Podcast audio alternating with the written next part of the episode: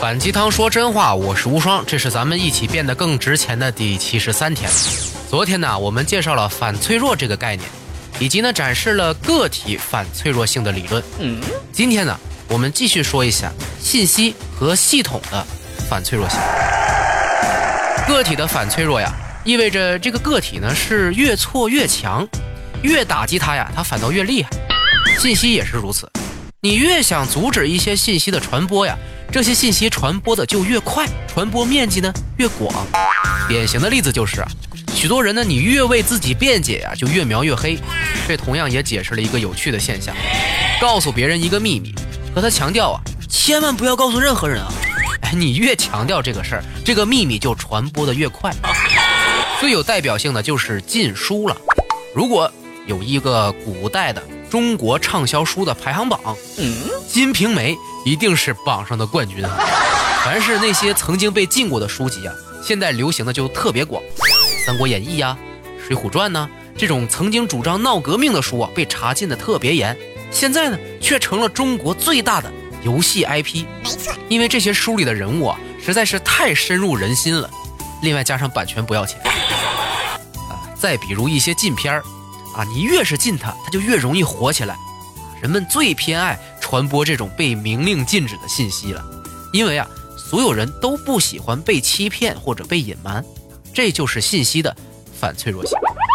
信息的反脆弱性啊，还有一个在现代特别明显的效应，只要你想让谁火起来啊，传播他的负面新闻就可以了，绯闻甚至是谩骂都能让遭受这些的人迅速的吸引大众的注意力。为什么很多明星都需要绯闻来炒热自己呀？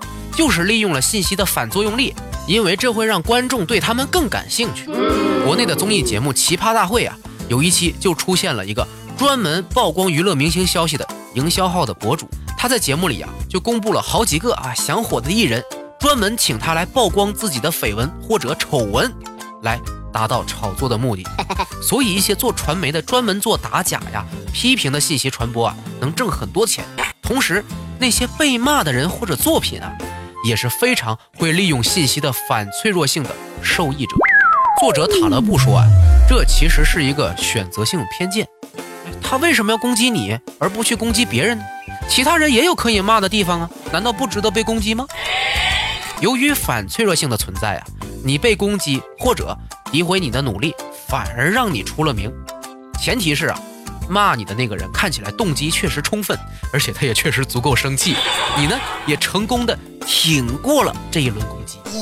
作者塔勒布的曾外祖父啊，是一个政治家。哎，在他临死之前呢，把即将继承他衣钵的大儿子叫到跟前来说：“哎呀，我对你很失望啊，因为我从来没有听见过外界对你的指责。这证明了你根本没办法激发别人对你的嫉妒。”言外之意就是说他无能，老人家真的是活明白了。我们前面所讲的呀，都是组成了系统的单元部分，这些单元具有反脆弱性，而反脆弱呀，还有更高阶的存在，就是由无数个单元组成的系统的反脆弱性，而这就不得不提到一个词：进化。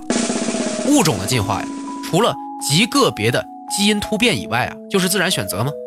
自然选择就是给整个物种啊以巨大的压力和破坏，而某些个体由于自身的反脆弱性啊活了下来，整个物种就找到了更适合生存下去的方法，就产生了进化。尼采有一句名言：“杀不死我的，将使我更加强大。”但是进化其实更应该这样说：“杀不死我的，会杀死其他人。”自然系统就是通过这样的优胜劣汰啊。把那些脆弱的个体筛选掉，剩下的就是因反脆弱性而产生变化的优秀个体，它们啊就进化成了新物种。由此可以看出，系统的反脆弱性啊拥有两个特点：第一点，系统内的单元必须是脆弱的；第二点，这个系统的单元没有完全消失。我们来看个微观的例子啊，大家一定知道抗生素是可以杀灭细菌的。但只要啊，你没有一次性的把这些细菌消灭干净，残留下来的细菌就会产生抗药性，你无法再次杀掉它们了。幸存下来的细菌个体由于反脆弱性反而变得更强了，导致整个细菌物种都因此得益了。再来一个宏观的例子啊，六千五百万年前，小行星撞击地球，绝大部分物种灭绝了，恐龙作为地球的霸主也没有幸存。真正活下来的是什么？嗯，是老鼠、蟑螂这种生物。这次行星撞击啊，就是巨大的破坏啊，但是没有杀死地球上的所有物种，幸存下来的这些呢，把这种基因啊传递给了后代，得以让后代更加的强大。哎，直到今天，老鼠和蟑螂也在和我们人类共享着这个星球上的资源。总之呢，进化就是个体生物在外来伤害中灭亡，而将利益啊转给其他存活下来的有机体和未来的后代的。行为，我们再来看看市场系统哈，整个市场就是在大多数企业出生、犯错、死亡这个循环中变得越来越好。我们会看到那些产品和服务不好的公司啊，一个接一个的倒闭，企业家一个接一个的破产啊、失败啊，这就是作为个体的脆弱。但是整个系统的反脆弱性这时候就发挥了作用，哎，其他的人。看到那些失败者犯下的错，就避免了再犯同样的错误，导致自己的灭亡啊！哎，他们会提供更好的产品、更好的服务，哎，这个市场就会变得更有活力。而整个市场系统的反脆弱性，又恰巧需要独立的企业，他们都是脆弱的，哎，这样才能通过这些个体的毁灭来实现整体的进步。你每天使用的手机呀、电脑啊、啊电饭锅，让你得到了好处吧？而这些好处啊，其实就是来源于某些企业家的失败呀，就是因为他们没有击败你正在使用的那些更好的产品。你看，作为整体是需要里面的个体来自我牺牲掉的哦，因为只有差的个体死掉了，整体才会变得更好。这是一件非常悲伤的事儿。没有人天生愿意自我牺牲来让整体进步的，而整体呢，是为了让个体的牺牲变得更加合理和流畅。就出现了英雄主义，那些甘愿为了人类牺牲自己的人呢，被称为英雄，会被我们歌颂，他的故事会被我们一代代的传下去。这就是对那些为了整体牺牲的个体所做的补偿。转念一想，在商业市场上还没有这样的机制，因为让整个市场变好的人。其实就是那些创业失败的创业者呀，哎，并没有得到任何的优待和尊敬。我们只会宣扬那些已经成功很久或者现在高高在上的人。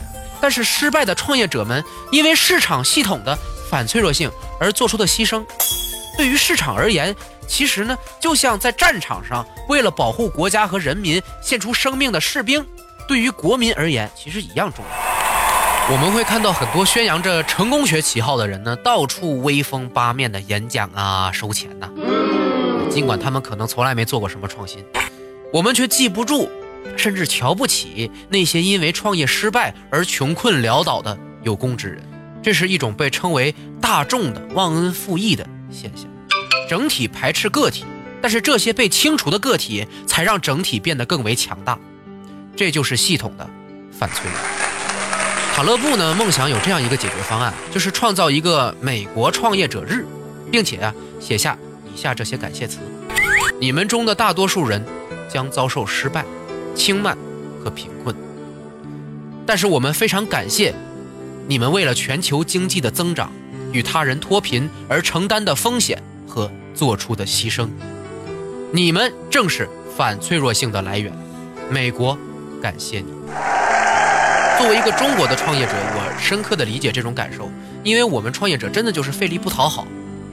我们做的产品当然是为了赚钱，但是也同样是为了能够造福于一定的人群。可是我们绝对不可能是完美的，这时候一定会遭受各种非议，尤其是失败的话呢，还会遭人唾弃的说：“你看你做的这么烂，失败了吧？活该。”当然，因为在东方文化里，呃，非常唾弃失败，所以我们更惨一点。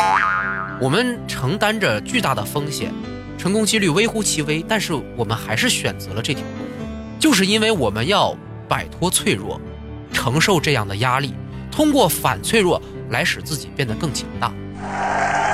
真的，所有创业者，不管成功的还是失败的，都值得被说一句谢谢。好让我们心甘情愿的去死。我不指望我们将来会有一个什么创业者日或者创业者节这样的东西，但是我死后留给孩子的遗书，一定会有这样一句话：你们的爸爸是一个不甘脆弱的，用生命换取你们和人类幸福的创业者。希望你们能够成功，但是假如失败了，也要带着荣誉感活下去，因为你们的失败会带来人类整体的进步。这同样值得被尊重。优秀是一种习惯，才华是一种情怀。你怎样看待系统的反脆弱性呢？评论并分享出去，让别人看到你身价的变化吧。